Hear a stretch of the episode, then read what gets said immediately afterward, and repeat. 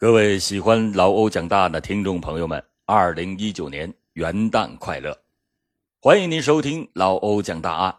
今天为您讲一个当年公安部督办的一号大案侦破纪实悬案系列之《飞贼落网记》。来源：危言耸听。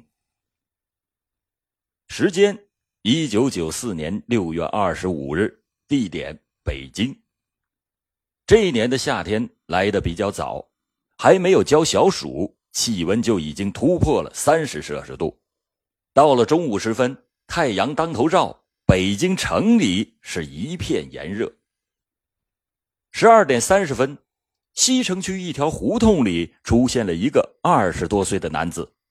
这个男的中等身材，长方形的脸庞，宽阔突出的额头下面有着一双不太大的眼睛。他身穿浅蓝色的衬衫和铁灰色的长裤。这个人走进胡同以后，鬼鬼祟祟的东瞅西望了一阵儿，来到了一个四合院的墙下。只见他双手上举，轻轻一跃，抓住墙檐口，纵身就跳上了墙头。他顺着墙头走到了房顶上，蹲了下来，一双眼睛贼溜溜的望着院内。院子里空无一人。静悄悄的，那人站起来，正要往下跳，却又突然的蹲下。他抓起了一块碎瓦片，朝院子里扔去。瓦片落在青砖地上，发出了啪嗒的声响。四合院内仍然是没有动静，这下他放心了，毫不犹豫的站起来，飞身一窜，整个人轻飘飘的落在了地下，竟然连个趔趄也没打。这个不速之客站到当院，稍微一打量，便迈步走向正房的门口。只见房门紧锁着，那是普通的斯贝灵锁。一般的窃贼通常都是用特制的钢皮条来对付，但他却采取了另一种方式，伸手往房门旁边的玻璃窗上轻轻的一按。主人特地安装的用于防范窃贼的五毫米的钢化玻璃便无声的碎了，碎茬子哗啦的掉在了地上。他把手从窗框里伸了进去，从里面打开了房门。窃贼进门以后，直奔卧室，从怀里取出了一把螺丝刀，急急的干起活来。从他撬抽斗箱柜的动作来看。他对这门活还是比较生疏，但手上的劲力特别的大。螺丝刀伸进缝隙，一撬便开，绝没有半个多余的动作。不到半支烟的功夫，四合院主人密藏于抽斗箱柜内的钞票、债券、首饰便已悉数的成了他的囊中之物。几分钟以后，窃贼打开四合院的大门，大摇大摆的走了出去。他显得很从容，甚至没有忘记应该把院门重新的关上，那副神态就像刚从自己家里出来一样。轻易得手的喜悦刺激着他那颗罪恶的心，他脑袋里竟然萌生出再接着干一次的念头。罪恶的念头一旦产生，便很难自行遏制。他几乎是不加思索的走到临近的一个四合院的外面，将身子一跃，轻轻松松的上了房顶。这一回，窃贼似乎不再那么谨慎，他已不屑于使用先前那种投石问路的方法，蹲在房顶上侧耳倾听片刻，确信院内无人，便又轻悄悄的跳了下去。但窃贼这回失算了。这家屋里是有人的，那是男主人的母亲，一位六十多岁的老太太。退休以后闲着没事每天这午后必然是卧榻小憩一会儿。他睡得很熟，竟然没有听见窃贼进院子的声音。直到不速之客弄碎玻璃落地的时候，他才发现有梁上君子光临了他家。贼抓贼啊！老太太迅速的做出了反应，她的中气还挺足，这咋呼起来简直是声震无语。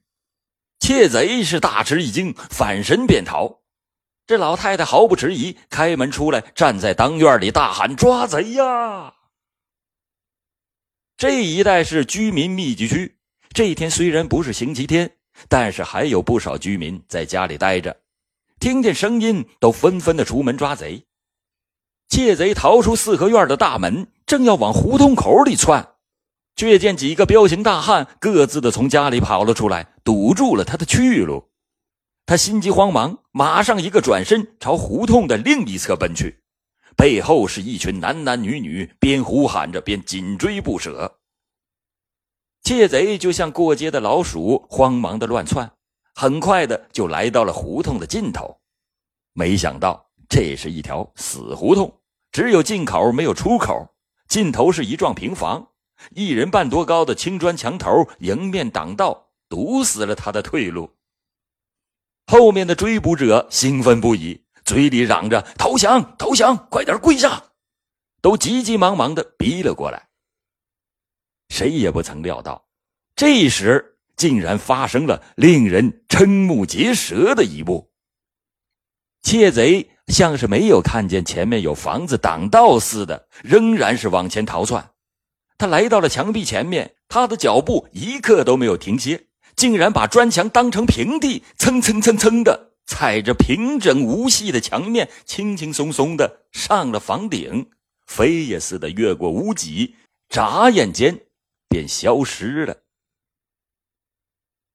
众人目睹了这一幕，一起停下脚步，纷纷的惊呼：“哎呀，不得了了，飞檐走壁呀！嚯，好小子，飞贼呀！”西城公安分局接到报案以后。火速的派出了多名的精干刑警赶往现场进行调查。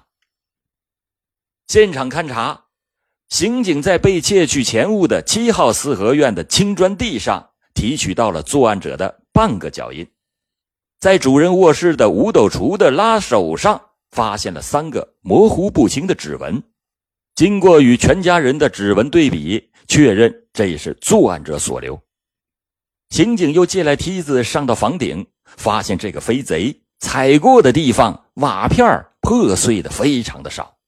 联系到他刚才蹭蹭蹭蹭上墙的动作，说明他确实是受过特殊的攀登训练的。七号四合院的主人在刑警现场勘查结束以后，清点了东西，发现飞贼窃取现金人民币九千元。一九九二年、九三年国库券两万两千元，黄金项链一根，手链一副，戒指两枚，总计的钱财约合四万多元。根据公安部颁发的立案标准，这是一起特别重大的盗窃案件。况且作案者身怀绝技，如果不迅速的缉拿归案，将会给人民群众带来难以估测的后患。西城公安分局意识到这一点，在去现场勘查的刑警返回来以后，立刻向北京市公安局做了汇报。市局领导也十分重视，当即的就做出了指示，抽调精干的力量投入侦查，侦破此案，缉获罪犯。紧张的侦查工作开始了，刑警先把从现场提取到的指纹输入到了电脑。请电脑鉴别罪犯是否在其他的场所做瓜，指望着从中获得线索作为侦查的参考。电脑中储存着数以万计的犯罪信息，凡是未曾侦破的各类案件中的诸如指纹、脚印、血液、毛发、精液、物品、犯罪工具、作案手法等等的资料，均被输入，予以储存，以便鉴查。近年来的许多刑事案件就是借助这种高科技得以侦破的，但这回却不灵光了。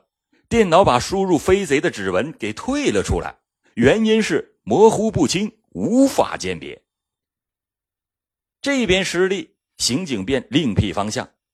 按照一般财产型案件的惯例，罪犯在作案以后总是希望把赃物尽快的出手。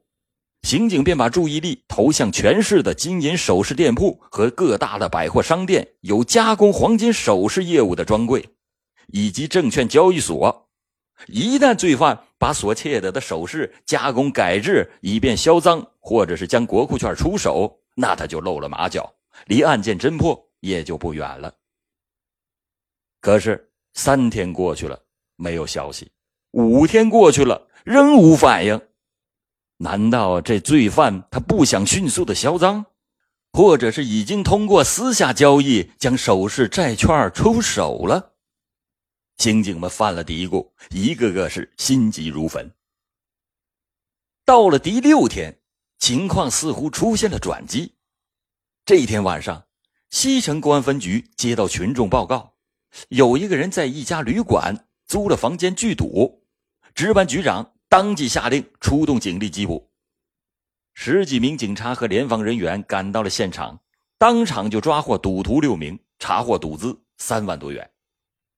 令警方感兴趣的是，在查获的赌资当中，有相当一部分是一九九二年、九三年的国库券。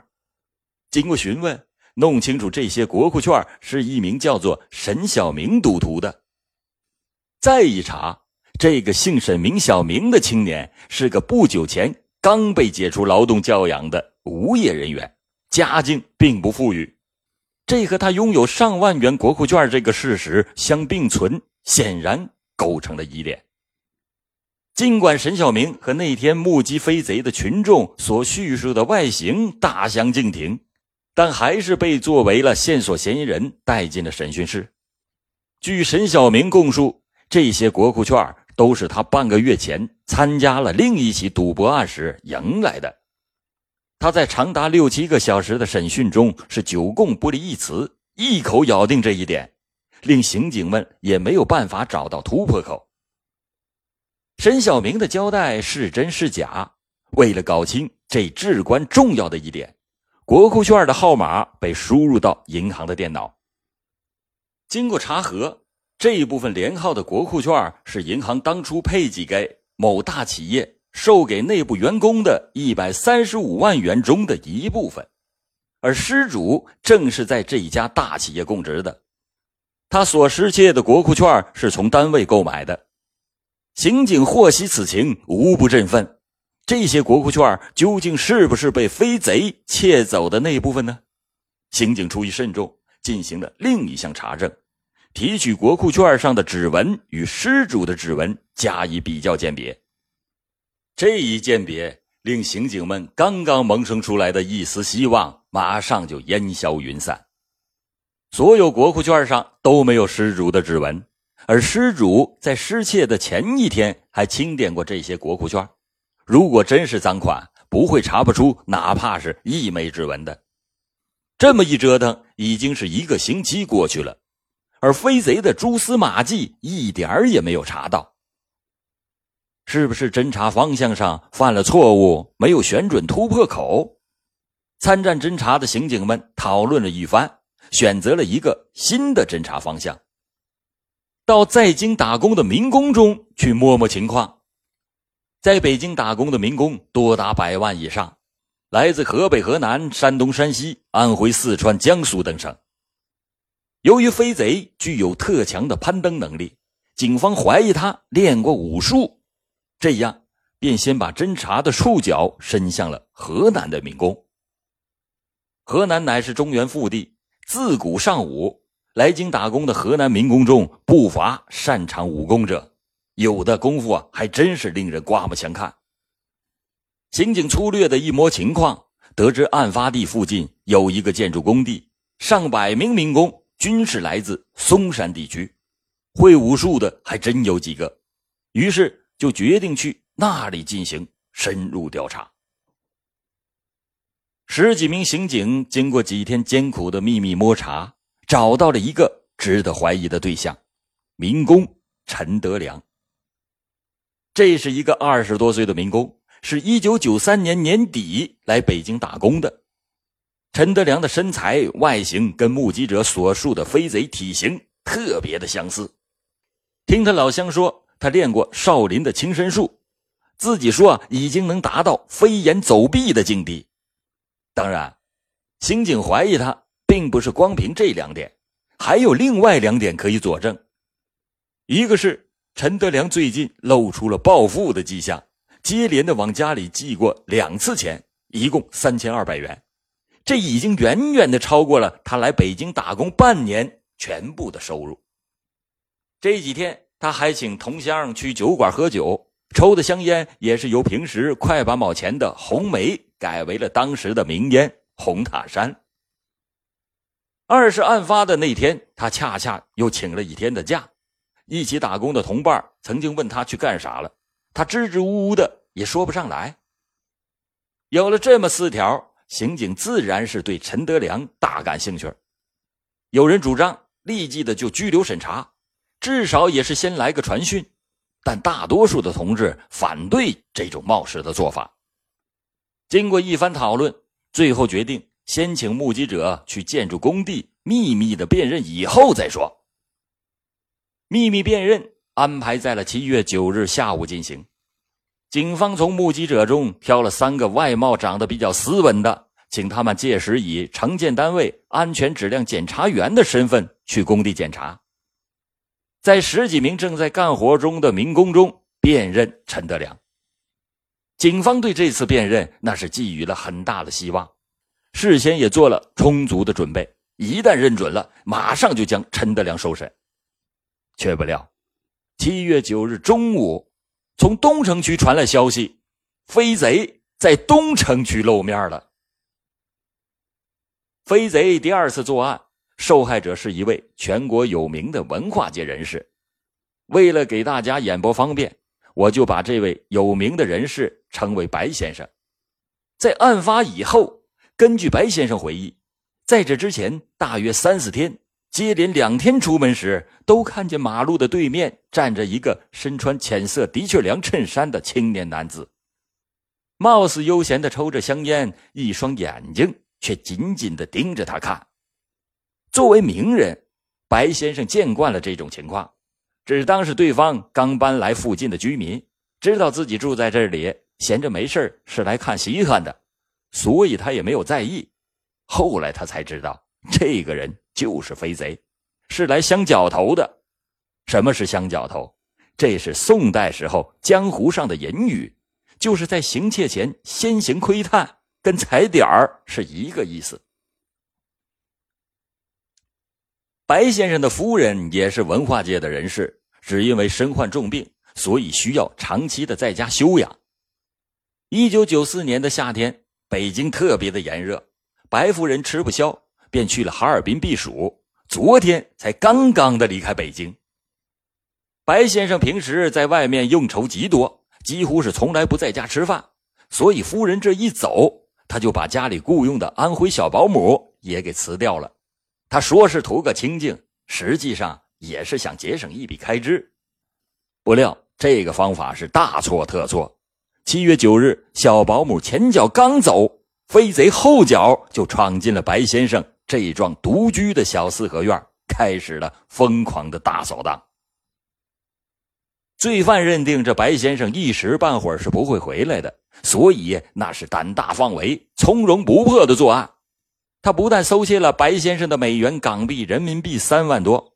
还盗走了白夫人平时赖以消遣度日的价值上万元的进口激光影碟机。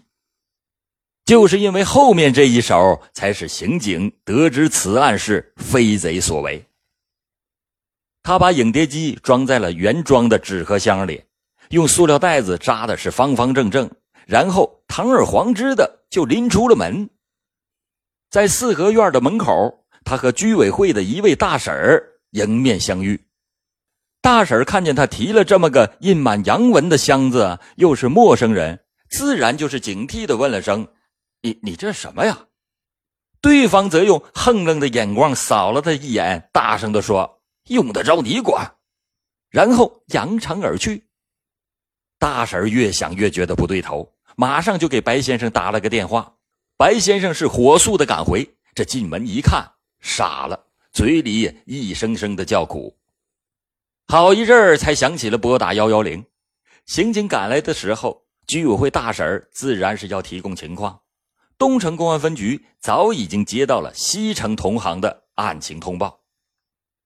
根据目击者的叙述，断定这案犯就是前两周在西城区做下了大案的飞贼。现场勘查所获的指纹，经过比较鉴别，与西城区飞贼案一致，于是完全可以肯定，白先生寓所所失窃案是同一飞贼所为。西城公安分局的刑警接到东城区同行的紧急通报，放弃了对民工陈德良的指认安排，但是对陈德良的调查并没有中断。后来也弄清了，这个人也是个犯罪分子，不过他干的不是上门撬锁的勾当，而是压轮子。什么是压轮子？就是在公交车上扒窃。这小子与飞贼案无关，所以咱们就此打住。飞贼。半个月之内，连续的两次在西城区、东城区做下了特大案件，令警方是非常的震惊。北京市公安局领导毅然的下令，西城、东城两起案件串案并侦，由市局的刑侦处与西城分局、东城分局各抽调得力的刑警组成专案组，全力的进行侦查。专案组刚开始着手侦查，西城区又发生了一起。特大的盗窃案，一位享誉海内外的科学家的寓所被窃。专案组刑警接到报案以后，火速的驱车前往现场勘查，结果表明此案也是飞贼所为。令人意想不到的是，飞贼竟然马不停蹄的接连作案。这边的现场勘查还没有结束，连现场勘查报告书还没有写出来。专案组又接到报案，距离现场仅仅是一街之隔的一户居民家又遭盗窃。这分出人马，赶快去勘查，令刑警拍案大怒：“哎，又是飞贼！”紧接着，从七月二十号到八月十日这短短的二十天内，西城公安分局又连连的接报，飞贼是屡屡的光顾作案。一时间，人心惶惶。群众议论纷纷，不明真相者还对飞贼的本领大肆的渲染，也有不少人对公安机关是怨声载道，指责刑警破案不力、玩忽职守。这个飞贼案是北京市警方，也是全国警方自建国以来所遇到的第一起作案如此频繁、案值相对率巨大而作案手法最具明显特点的系列盗窃案。北京市警方面对气焰如此嚣张的罪犯，大大的震怒了。北京市公安局的领导下令，专案组继续的开展侦查，从市局各县区的公安局调集一千多名干警，在东城区、西城区一些有可能被飞贼光顾的地方蹲点守候，下定了决心，非得生擒这个飞贼不可。蹲点守候是从八月二十三日开始的。这说来也奇怪，干警这一蹲点儿，哎，飞贼呀，他就不露面了。无论是西城区还是东城区，都没有发生同类的任何的盗窃案件。这十天过去了，九月四日，远南运动会开幕式在北京市举行。就在这一天，飞贼再次出现。那天下午。东城区一条胡同中段的一户姓薛的居民，正在家里干家务活，忽然听见外面似乎是有什么东西落地的声音。他忽然想起传言四起的飞贼，他不禁一惊，于是他就从厨房抓起了一把切菜刀，去院里前去查看。他所居住的这所四合院里并没有什么异样的迹象，但他放心不下。于是就打开了院门，想去隔壁再去看个究竟。这薛某刚刚开门出来，正好啊遇见了两个蹲点守候的便衣刑警走过。这刑警看见他手拿菜刀，而且神情紧张，于是便上前询问情由。他如此这般的一说，刑警啊顿时警惕起来，马上去敲隔壁四合院的大门。这一敲，惊动了正在里面作案的飞贼。只听见院里传出了一声轻微的声响，房顶上人影一闪，拐弯角处胡同里传来了一个妇女的惊叫：“啊，飞贼！”两名刑警一面掏出对讲机向附近蹲点的战友呼叫，一面是往拐角处急奔。这拐弯一看，飞贼已经从房顶上跳了下来，正往胡同口飞快的跑着。刑警和闻讯赶来的群众能有十多个人，在后面大喊着紧追不舍。飞贼逃出胡同口，和左侧马路上街道的这边呼叫而急赶过来的几名蹲点的干警是迎面相遇。为首的那位干警大喜，大声的喝道：“嘿，飞贼，这回我看你往哪里逃！”这一个窜跳，直接扑了过去。飞贼灵巧的闪过。一个急转身，往右侧人行道上奔了过去。后面七八个便衣警察和几十名自发协助围捕的群众紧紧追赶，呼喊声是此起彼伏，络绎不绝。飞贼心急慌忙，就如过街的老鼠一般乱窜，转眼间溜进了另一条胡同。这又是一条死胡同。熟悉这一带地形的便衣警察见状是暗暗心中窃喜。寻思着，这回啊，看你这小子往哪里逃！飞贼逃到了胡同的尽头，被一堵两米五高的水泥墙挡住了去路。他退到墙角，转头望了望正逼近过来的追捕者，猛吸了一口气，没有用助跑，又蹭蹭蹭的上了墙头，飞也似的跑掉了。